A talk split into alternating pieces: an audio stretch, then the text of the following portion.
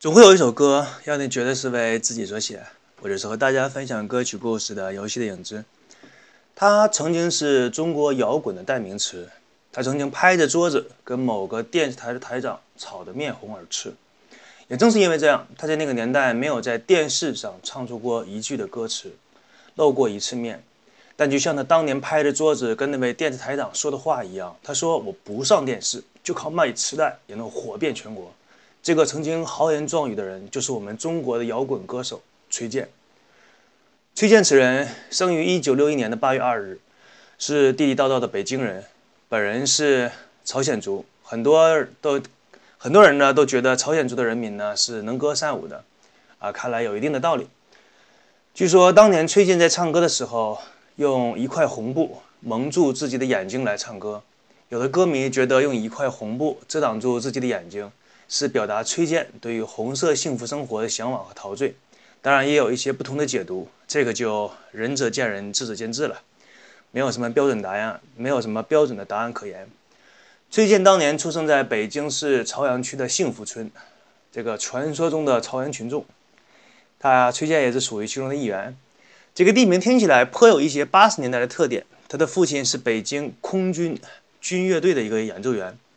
母亲出生在朝鲜，是中央民族歌剧院的成员。可以说，崔健出生在一个曲艺家庭。由于他父亲本人是军人，而崔健出生的那一天是八月二日，正好是我国建军节的后一天。老爷子想了想，把崔健的生日改成了八月一日，并把他起名叫做崔建军。后来想一想，建军这个名字在当时那个年代，中国可以说已经烂大街了。那个时候，很多人起名都叫什么建国呀。建军呐，爱忠啊，爱华呀。于是老爷子又将崔建军当中那个“建”字去掉，那个“军”字去掉，而且直接就叫做崔健。崔健在学生时代在写作方面展现出了一定的才华，他的作文曾经受到过老师的表扬，还写过一些快板书。不知道为什么说到这方面的时候，突然间想起八十年代的一个老笑话，在这里跟大家分享一下。说这个孩子啊，打小就聪明，弄个小汽车啊、小飞机啊，一会儿就给拆开了。嘛玩意儿？你问这个孩子能不能装上啊？装是装不上了。好了，说完一个笑话，我们继续来讲崔健的故事。崔健在初中毕业之后，他的父母很担心他的未来，因为那个时候正是我国的动荡时期。崔健的老师当时建议他能够走上作家的道路，因为那个时候作家在社会上还是很有地位的。不像现在啊，成为了一代文豪什么的。但是崔健本人却坚决不同意。他用很少的时间，便用小号吹出了当时的一首流行歌曲。于是他用自己的行动和实力说服了家人，继续从事自己的音乐事业。那么很多的听众和歌迷认识崔健，都是从他的那一首《一无所有》开始。当年这首《一无所有》可以说火遍全国。侯耀文在一个相声段子当中说：“现在有一些人听一听流行歌曲啊，就觉得不过瘾了，开始听摇滚。于是，一些上了年纪的人都会觉得，这个歌手怎么这么唱歌啊？是不是昨天晚上吃了什么不消化的东西？”其实，在音乐像，其实，在音乐这个世界呢，这个圈内，像摇滚、说唱和饶舌音乐，基本上都是属于年轻人的玩具。而与之对应的曲调和缓的了那些曲调，比如说。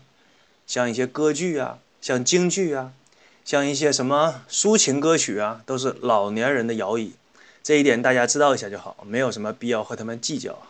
有人在不同的年纪喜欢不同风格的音乐，没有什么说的，更不要说哪个就好，哪个就坏啊，太无聊了。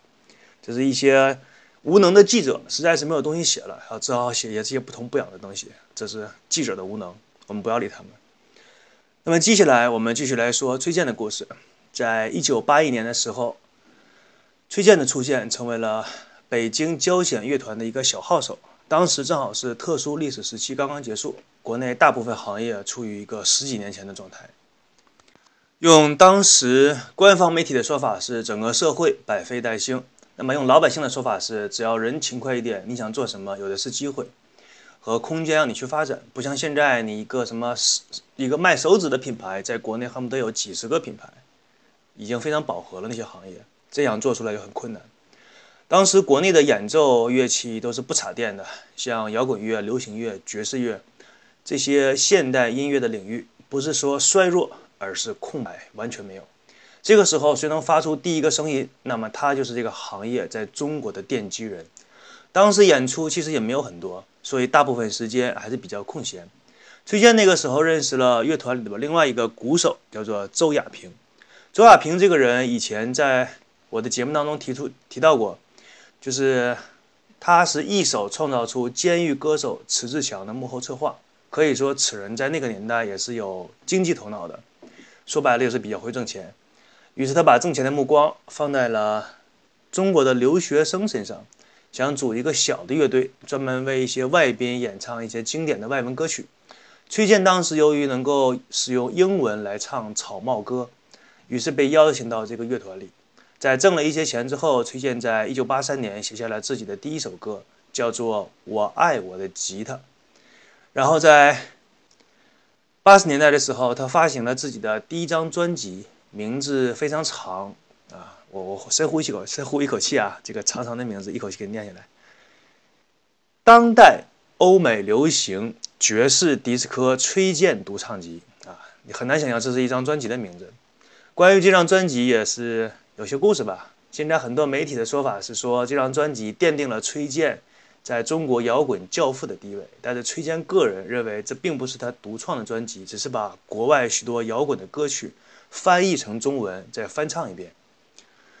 等到后来，崔健自己就连“摇滚教父”这样一个称号都开始否认了，说自己不过是一个玩摇滚的，无非是比以后的那些人早玩一些罢了。摇滚教父什么的，我根本就不是。这个说起来，其实想想还挺幽默的。现在很多人基本上喜欢崔健歌曲的人，一张嘴就是什么啊，摇滚教父啊，崔健。但是崔健本人却并不认为自己是摇滚教父，自己对自己的认识和他人对自己的认识往往相差的非常遥远，让我想起了当年易中天。在国内非常火爆，他在百家讲坛讲完《品三国》之后，火遍了大江南北。有一次，他参加一档综艺节目，主持人问他说：“你现在很多听众管你叫麻辣教授、麻辣教师，你是怎么看待这个称呼的？”易中天的回答非常非主流，他说：“我自己没有资格来如何看待这个问题，我的观众、我的听众愿意叫我什么。”就叫我什么，我没有权利去限制他们怎么称呼我。可以说，易中天这个回答和想法，对一个名人来说是一个健康的态度。很多名人在意别人对自己的评价和看法啊，这个没有必要的，因为你在意或者不在意，评价和称呼就放在那里，不会因为你的想法而改变的。你要有多大的权势，能把这些东西都给屏蔽掉呢？你毕竟只是个名人。具体来说，崔健的故事，他出现在第一张专辑发售之后。每过一两年就开始有新的专辑发行，这其中比较著名的歌曲是从一无所有到新长征路上的摇滚，直到一次参加了一次晚会，在唱合唱的时候，突然在第三排跳了起杰克逊太空步。后来在一九八七年的一月十四号，崔健在北京首都体育馆演出，以摇滚的方式翻唱了革命的歌曲《南泥湾》，但是他的这个歌曲很快被禁止了。一九八八年的七月十六号，《人民日报》以一篇一千五百字的文章写了崔健，写了崔健在文艺版头条开始发表跟他相关的内容。这是中国摇滚乐手第一次在主流媒体上被报道出来。之后，他的摇滚事业也是磕磕绊绊吧。很多时候，演唱会都莫名其妙的理由被取消掉，什么防火不好啊，什么人太多呀，什么什么那个。你的那个桌椅板凳摆放的不够整齐，等等等等，你都很难想象这样的理由可以取消掉一场演唱会，但在某些特殊的时期就是可以的。所以说，摇滚乐在我国一直是处于一种边缘性的音乐。崔健就算是做到了这个行业顶级的位置，也是游走于整个音乐圈的边缘地带。那么再说一句吧，就是崔健，他关于为什么没有始终在电视台上露过面？为什么只是说他的磁带火遍了全国？当年有一个民间的说法啊，这个不确定，我只是拿出来小道消息跟大家分享一下。就是说他有一次在某个电视台去录制歌曲的时候，那个台长啊，毕竟坐到那个位置上，通常都是以老年人居多嘛，就是看他的那个摇滚的歌曲，无论是他的穿着，无论是他的举手投足，还是他歌曲的唱法啊。年龄段的差距，或者是欣赏品味的不同，那个台长就觉得不爽，说的你你怎么可以把那个军装穿成这个样子？你的你的帽子能不能戴得正一点？你唱歌的时候不要摇来晃去。然后崔健那更不爽，那我是摇滚，我为什么让你来限制我呢？所以两个人你一句我一句，后来就谈不妥了。最后两个人谈到什么程度？那个台长直接拍着桌子跟崔健说：“我活着一天，你就别想在电视台上给我露出一秒钟的画面。”崔健拍的比那个台长拍的还要响，说的不就是电视台吗？有什么了不起？我靠卖磁带我也能火遍全国。那么后来发生什么，大家都知道了。当然，这一切都只是一些民间的小道消息，大家听一下乐一下就罢了，多一些饭后的谈资，不要太认真。那么关于崔健的故事就与大家分享到这里，祝大家开心每一天。我是与大家分享歌曲故事的游戏的影子，我们下一期节目再见，拜拜。